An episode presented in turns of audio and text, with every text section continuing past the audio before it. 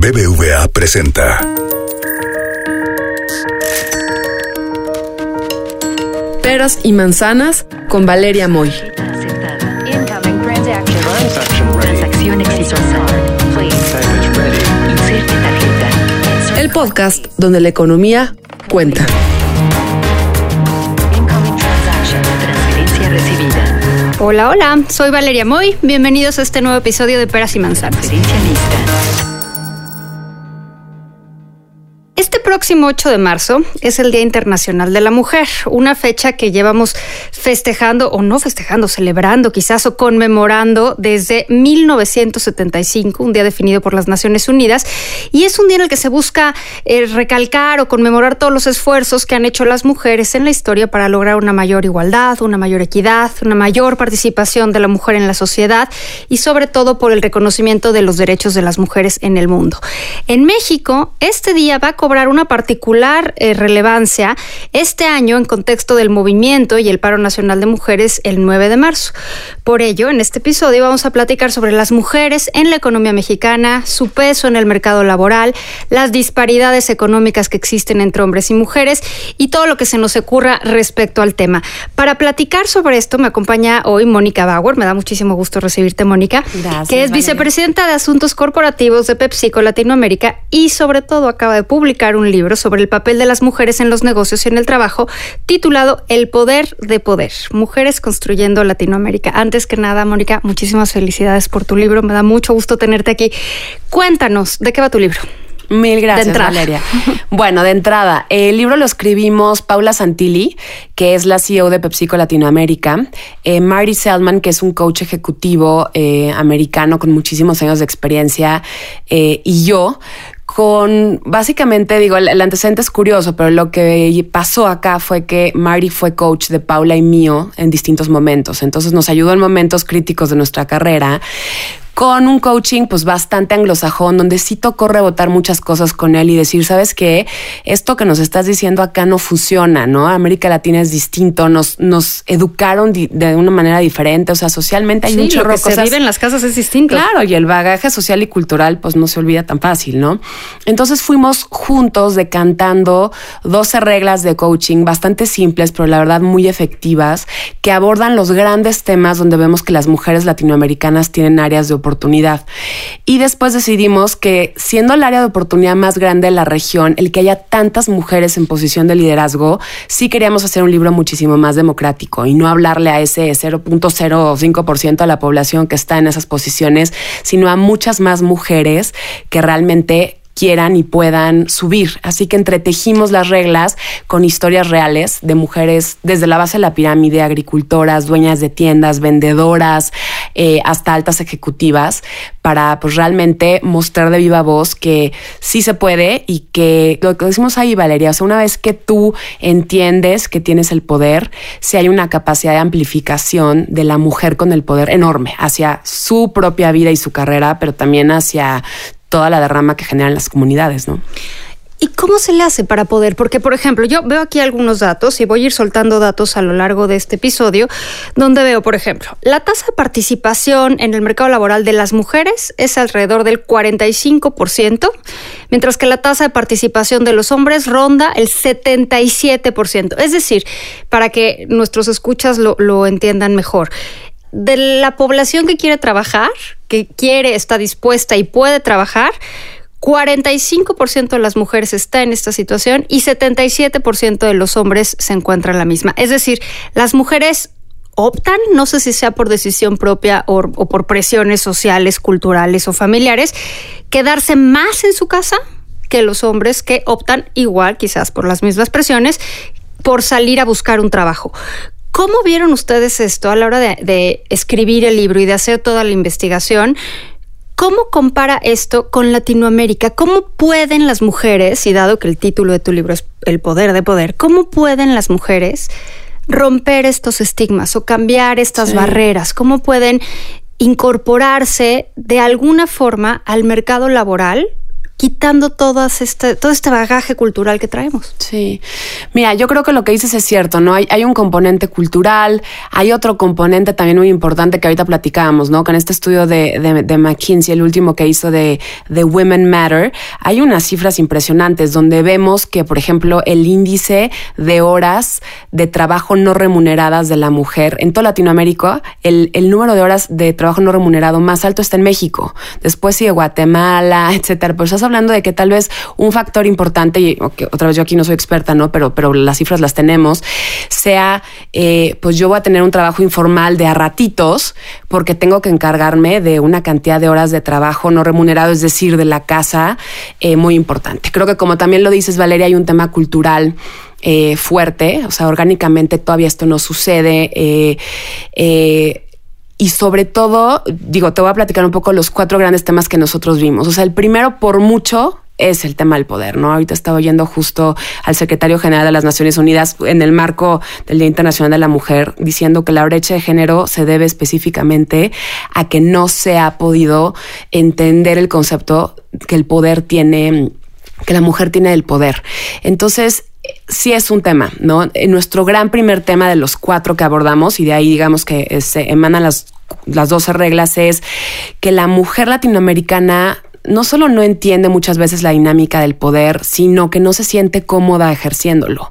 Entonces, si Eso tú, me parece gravísimo. es gravísimo, pero es bueno, a mí me pasó, o sea, seguro tiene algún momento también, ¿no? Porque no tienes que hablar de una mujer que en su casa le dijeron calladita, te ves más bonita, no nos educaron así, pero de repente un día tienes uno de estos jefes narcisistas, controladores, y, algo pasa donde ya no te sentiste cómoda o te sentiste cómoda ejerciendo el poder hasta cierta posición y después en una posición de mayor liderazgo ya no lo pudiste hacer y además es obviamente justo en un, en un momento de, de una posición de más responsabilidad donde el poder juega el 60-70% del éxito de tu trabajo, ¿no? Entonces un tema muy importante es entender el poder, eh, ejercerlo y no regalarlo. Y ahí vemos un área de oportunidad enorme, muy, muy, muy antropológico el tema, muy de casa, eh, muy de familia. El segundo tema es la autopromoción. O sea, no sabes cómo en todas estas historias le preguntábamos a ejecutivas super senior, incluso de, ¿tú, tú en algún momento te has autopromovido, o sea, llegaste y dijiste, yo tengo estas cualidades y yo estoy lista para este puesto. No, no, yo me esperé, ¿no? Entonces el tema de la autopromoción, digo, viene de varios lugares, pero también estudiamos con, con ciertos de los casos, pues muchas mujeres que desde chiquitas les dijeron, si tú cuentas algo que hiciste, vas a ser soberbia o vas Es a ser ego, es presumida, vanidad, es, es- ego, es vanidad, exacto, todos estos contextos, ¿no? Entonces, el levantar la voz, saberte promover, es importantísimo. Ese es el gran segundo tema que vemos como un filtro de por qué la mujer de repente o no ingresa o peor aún ingresa y después topa y o se va quedando o simplemente dice esto no se puede y se va. La tercera, que es uno de los grandes motivos para irse, que es el autocuidado. Mismo tema de contexto de origen. Somos cuidadoras, Valeria, nos, nos educan a ser cuidadoras. Entonces, primero están los hijos, pero los papás y los suegros y los hermanos. Y llega un momento donde si le sumas a eso que tampoco nos enseñaron a decir que no, la cantidad de cosas que está encima sí puede provocar un desequilibrio pues, físico y emocional enorme y eso genera eventualmente un ya no puedo más renuncio, ¿no? Entonces, ciertas reglas para saber cuidarte, establecer mínimos, tácticas para decir que no, suenan obvias, pero la verdad es es, que importante son muy porque útiles. nos enseñaron a cuidar a los demás, pero no cuidarnos, ¿no? Totalmente. Entonces, por ejemplo, aquí, y voy a meter un dato, eh, en el único sector económico donde las mujeres tienen mayoría en términos de participación laboral, no estoy diciendo con esto que no sean relevantes en muchos otros ámbitos, porque evidentemente lo son, pero donde hay una mayor participación de mujeres es en el sector de servicios Totalmente. sociales y comunales, que es justo lo que estás diciendo, ¿no? Sí, sí estamos de alguna u otra manera, independientemente de la familia en la que crezcas, enseñadas o educadas para cuidar. No, y lo peor del caso, complementando tu dato, es que no nada más es un tema de enseñanza y, tema cultural. De repente hay algunos marcos legales que también promueven eso, ¿no? Hay un dato que nos da Oxfam Internacional, donde destaca que en 104 países, todavía hoy, en 2020, hay leyes que impiden que las mujeres lleven a cabo ciertas profesiones, sobre todo en áreas contrarias a los servicios, como es la manufactura, la construcción. Entonces, este, estamos hablando incluso ya también de marcos legales que inhiben, ¿no? Que esto se desarrolle. Por eso tan importante promover a la mujer, a las niñas en STEM, etcétera.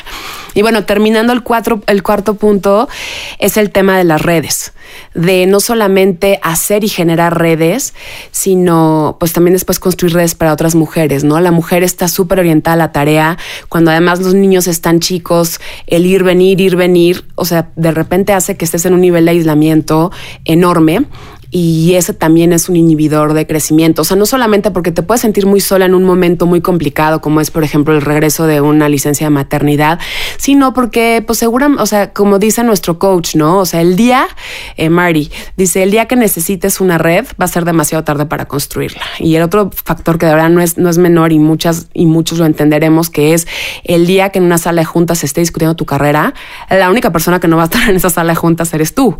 Así que, pues, más vale que hagas un ejercicio un poquito de networking mayor. Entonces, esos son los cuatro grandes temas, pero como te decía, más allá de, verlos como algunos inhibidores del desarrollo de la mujer, toda la otra parte, el llamado colectivo del libro, es a que entendamos que esto no nada más es un tema de desarrollo profesional individual, sino que esto es un caso de de país y es un caso de región.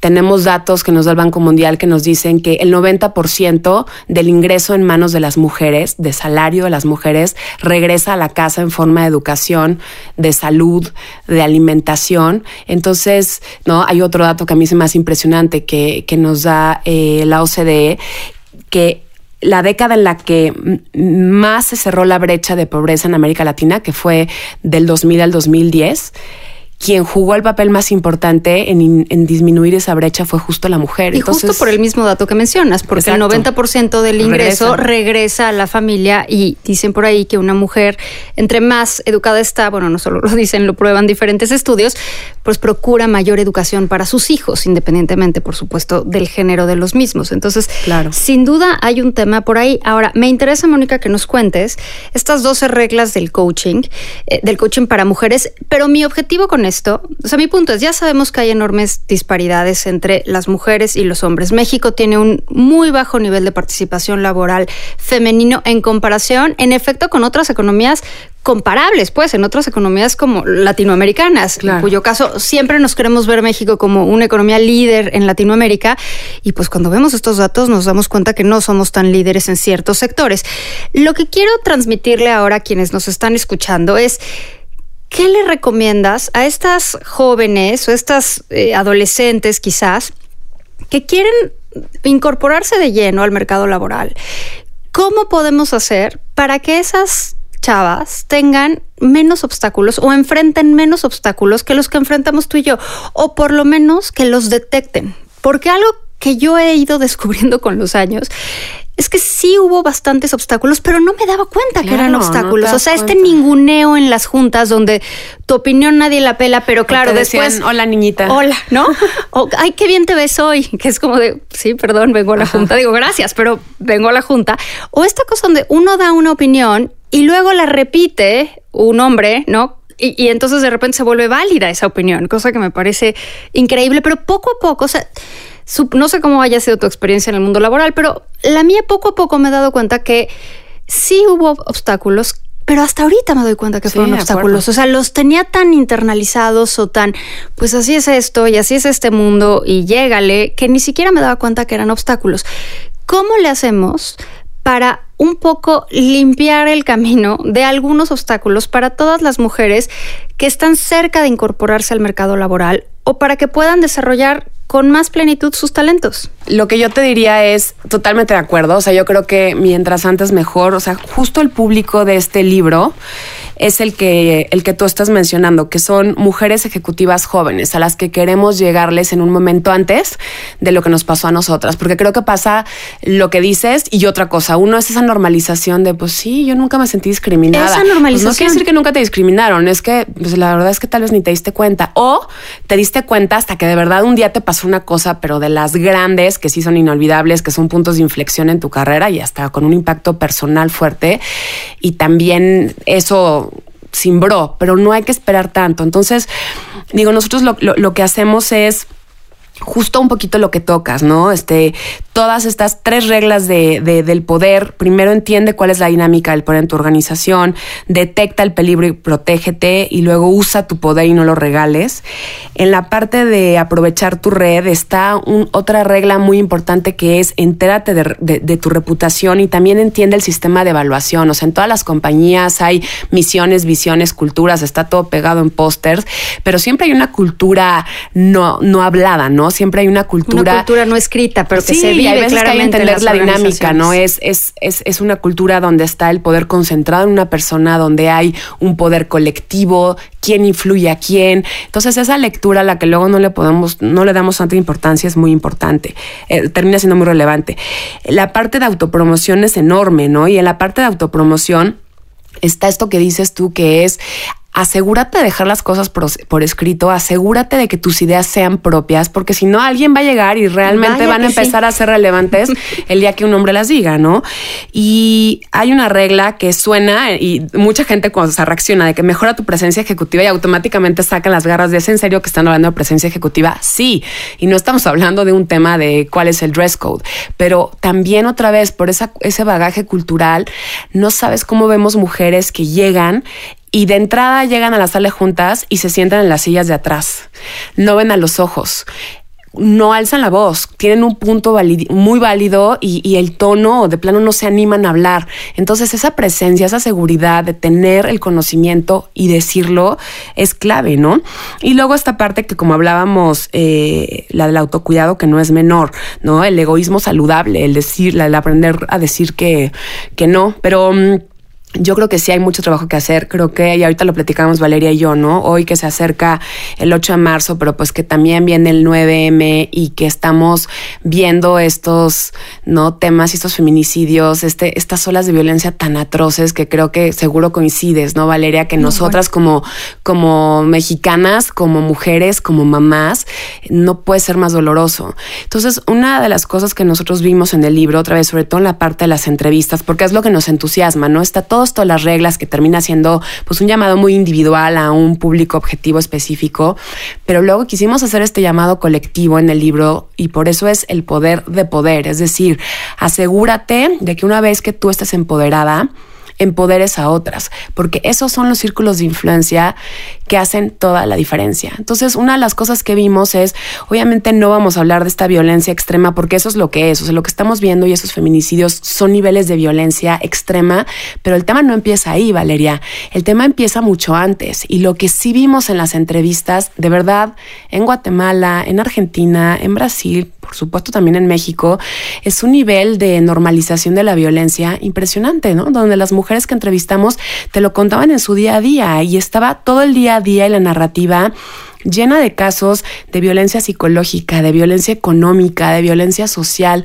Entonces, lo que sí vimos en este libro es que hay dos comunes denominadores para que estas mujeres hayan sido exitosas, porque son historias, algunas muy fuertes, estas mujeres generosamente se vulneraron y nos contaron un poquito lo bueno, lo malo y lo peor, pero lo que te das cuenta en esas historias es que hubo un componente obviamente muy interno de fuerza, de ambición, de resiliencia, de, de ganas de hacer las cosas, pero hubo otro que no fue menor, que fue algún tipo de plataforma o ecosistema de apoyo.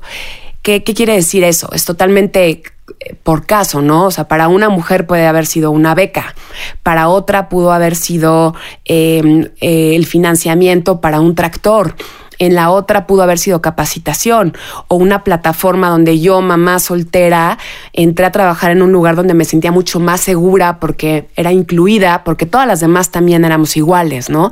Entonces ahí es donde sí vemos en toda esta experiencia, que la verdad ha sido increíble, que podemos inhibir esos grados, obviamente mucho más bajos de violencia, porque es ahí donde la mujer sí se puede empoderar, donde el empoderamiento económico hace toda la diferencia y donde eventualmente el tejido social y comunitario se va haciendo un poco más sólido y estas mujeres sí tienen una oportunidad un poquito mayor de salvaguardar pues su integridad y la de lo suyo, sus hijos. Tocas ¿no? un tema bien importante y usas una palabra que últimamente está muy manoseada y no lo digo en un buen término, que es empoderar. hay agencias que se dedican, vamos a empoderar a las mujeres o esta organización que se dedica a generar empoderamiento de las mujeres. Y de repente me pregunto, bueno, ¿y qué significa empoderar a las mujeres? ¿Cómo se empodera una chava que está estudiando una carrera o una chava que está terminando la preparatoria? ¿Qué significa en términos prácticos en el día a día para una jovencita o para una no tan jovencita empoderarse? Y, y me refiero más allá de la palabra, porque creo que también se está prestando a, pues, a mucho ruido y pocas nueces, ¿no? Lo, Sí. lo que voy es, ¿qué significa empoderarse en la práctica, en términos reales, para una mujer que está trabajando? ¿Qué significa ser una mujer empoderada? Yo creo que significa primero darte cuenta que tienes poder, suena igual de cliché, pero creo que no lo es. O sea, darte cuenta que tienes la capacidad de decidir y de hacer.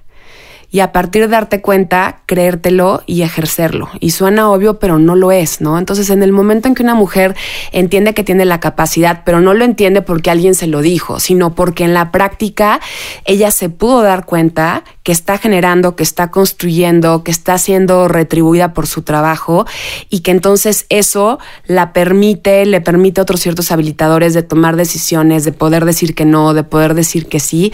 Eso creo que es una mujer empoderada. Obviamente ese es un poquito el término o la interpretación que yo le doy, pero también basada mucho en estas, eh, en estas historias que, que te contamos, ¿no? Me gustaría contarte una porque es ahí donde ves un poco eh, pues estos casos donde de, de, de, de empoderamiento impresionantes.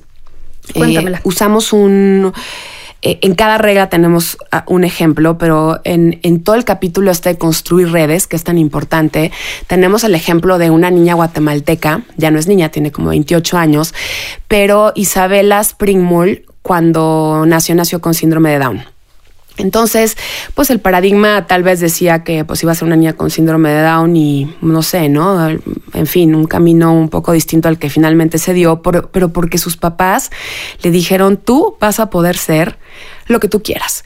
Y hubo un tema de una red de apoyo, clara, que en este caso fue una red familiar, que a Isabela la ayudó, la acompañó con terapias, con entrenamientos, y a los veintitantos años Isabela ya era diseñadora de modas, pero haciendo pasarelas en Londres con Donna Karan. O sea, de ese tamaño, la creatividad y, y, y lo impresionante de, de, de, Isabela. Pero tocas un punto importante. El empoderamiento muchas veces viene de tu familia y ah, de lo que supuesto. te hacen creer o de, del, del ámbito en el que te nutres desde que naces. Totalmente. Ahí creo que fue un caso clave. Hay otros que son totalmente distintos, que como no viene de tu familia, no puedes decir, ah, pues el destino me puso una familia donde mi mamá me violentaba socialmente porque me hacía sentir culpas o donde me dijeron que yo me tenía que quedar en la casa, porque, porque no, no quiere decir que rompas con tu familia, pero sí hay otros ecosistemas claro, no, en los te que debe no de condenar. Pues, no te va a condenar ni condicionar. Para nada. ¿no? Y ahí es donde está ese, ese tema del empoderamiento de un poquito decidir a irte moviendo. Pero la historia increíble de Isabela es que una vez que llega a esos niveles donde entonces sí necesita un volumen distinto de mano de obra capacitada para todo este tema de tejido y bordado, en vez de ir y contratarla, se asegura de crear una red un poquito para replicar lo que le había pasado con su familia. Y va con un grupo de mujeres agricultoras que, por cierto, ya no querían sembrar papas en Guatemala y junto con una fundación, nosotros ahí lo conocemos el caso y así llegamos a Isabela por Fundación PepsiCo, empieza a... Um, hacer entrenamientos, capacitación, un programa de financiamiento, ¿no? De un fondo revolvente para comprarles máquinas de coser. Y hoy esas mujeres, con esa red de apoyo que les construyó Isabela, son su mano de obra y prenden la televisión y están sus diseños y sus bordados en estas pasarelas, ¿no? Entonces, es una mujer impulsando mujeres, que creo que también una es un mujer llamado con que una vida falta. que seguramente no fue fácil que a su vez creó su propia red y ayudó a otras mujeres. Y yo creo que ese es un tema bien relevante porque no es muy usual. Yo noto en fechas recientes el surgimiento de grupos de mujeres que se apoyan para diferentes cosas. Y está una sociedad, una sociedad de abogadas y una sociedad de mujeres en finanzas, en finanzas y una sociedad sí. de mujeres en energía que se dedican al sector energético. Y veo que continuamente hay más de estas redes. Hay una también para generar mujeres en los consejos de administración, sí. que ese, bueno, en México tenemos un tema relevantísimo. Sí. Estamos bajísimos en cualquier comparativa internacional Pero bueno, sin duda, creo que tocas temas importantes. Hay que hacer esas redes y no, eh, redes y no esperar a que nos inviten a ellas. Hay que ir formando esas redes y promover a otras mujeres pues porque va a ser la única forma de hacer una especie de acción afirmativa y que ocupemos cada vez un mayor espacio en cualquier ámbito laboral en el que nos queramos, eh, nos queramos integrar. Mónica, ¿algo más que quieras agregar? Nada, Valeria, agradecer el espacio. Eh, bueno, contarles una, una, cosa que nos da mucho gusto también del libro eh, y, y, que reitera este llamado que tú acabas de hacer. Hagámoslo nosotros y nosotras. O sea, claro que hay muchísimas dimensiones y está la dimensión de las políticas públicas, pero la verdad es que estos ecosistemas que cambian la vida de mujeres, hay un dato bien importante que nos dice que hoy aproximadamente cada emprendedor en el mundo está generando seis empleos más. Entonces, hoy hay, un mundo de emprendedurismo que está generando ecosistemas de apoyo. Entonces, cada quien de a 6, de a 15, de a 20 es donde se hace la diferencia. Hoy hablaba yo con un doctor porque trae una gripa horrible y me decía que lo que están haciendo ellos es tratando de hacer un proyecto de, de marca y de equity para médicas, pero sobre todo médicos, mujeres, cirujanas, porque hay un tema como idiosincrasia donde el paciente quiere que lo atienda un hombre, ¿no? Eh, hablaba yo con un medio de que me decía, nosotros lo que vamos a hacer para el 9M es un entrenamiento porque vemos que hay un tema de unconscious bias, ¿no? Y que de repente en las preguntas a las mujeres en los negocios, en, en plena entrevista, la pregunta es, ¿y, ¿y, cómo manejas a tus hijos, no? ¿Y cómo te ayuda tu marido? ¿Cómo, y eso ¿cómo no logras el equilibrio entre tu familia y tu trabajo? Exacto. Entonces, te apuesto que te lo han preguntado. Se me hace como muy interesante que, que, que, que cada quien en este espacio propio, íntimo, siga impulsando mujeres, porque eso es lo que va a amplificar. Y para hacer nosotros, digamos que un ejercicio circular e inmediato con el llamado del libro, el 100% de las regalías de eh, El Poder de Poder se va a ir a Fundes, que es una organización regional que empodera a la mujer, que tiene unos proyectos espectaculares. Y en particular lo que vamos a hacer con esas regalías es hacer una adaptación a módulos para bajar las 12 reglas a microempresarias, pequeñas empresarias y emprendedoras, más o menos a mil en, en, el 2020 a lo largo de Latinoamérica para pues que ojalá sean herramientas que las ayuden a, a, seguir creciendo. Así que con eso, con eso cerraría yo otra vez con un llamado a todos a que impulsemos esta agenda tan importante para nuestras familias, para México y para toda América Latina. Pues muchísimas gracias, Mónica. Ya saben, el libro se llama El Poder de Poder, Mujeres Construyendo Latinoamérica. Ya está a la venta en cualquier lugar. Venta impresa en todas las librerías de México, eh, versión electrónica, Amazon Kindle, eh, me gusta leer y Gandhi.com y también tenemos una versión de audiolibro en Audible y también en Amazon. Ah, perfecto. O sea que pretextos no hay. Muchísimas gracias, Mónica. Hasta la próxima. BBVA presentó.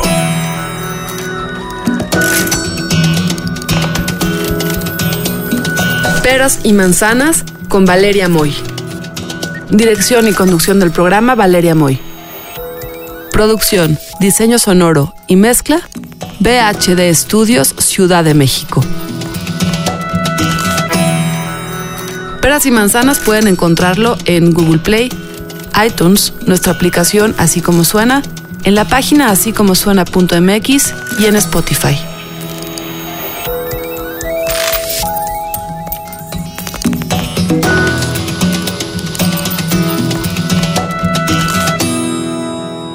Gustó Peras y Manzanas?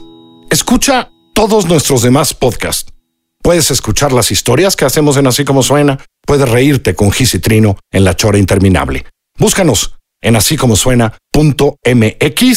en Spotify, en iTunes y en Google Podcast.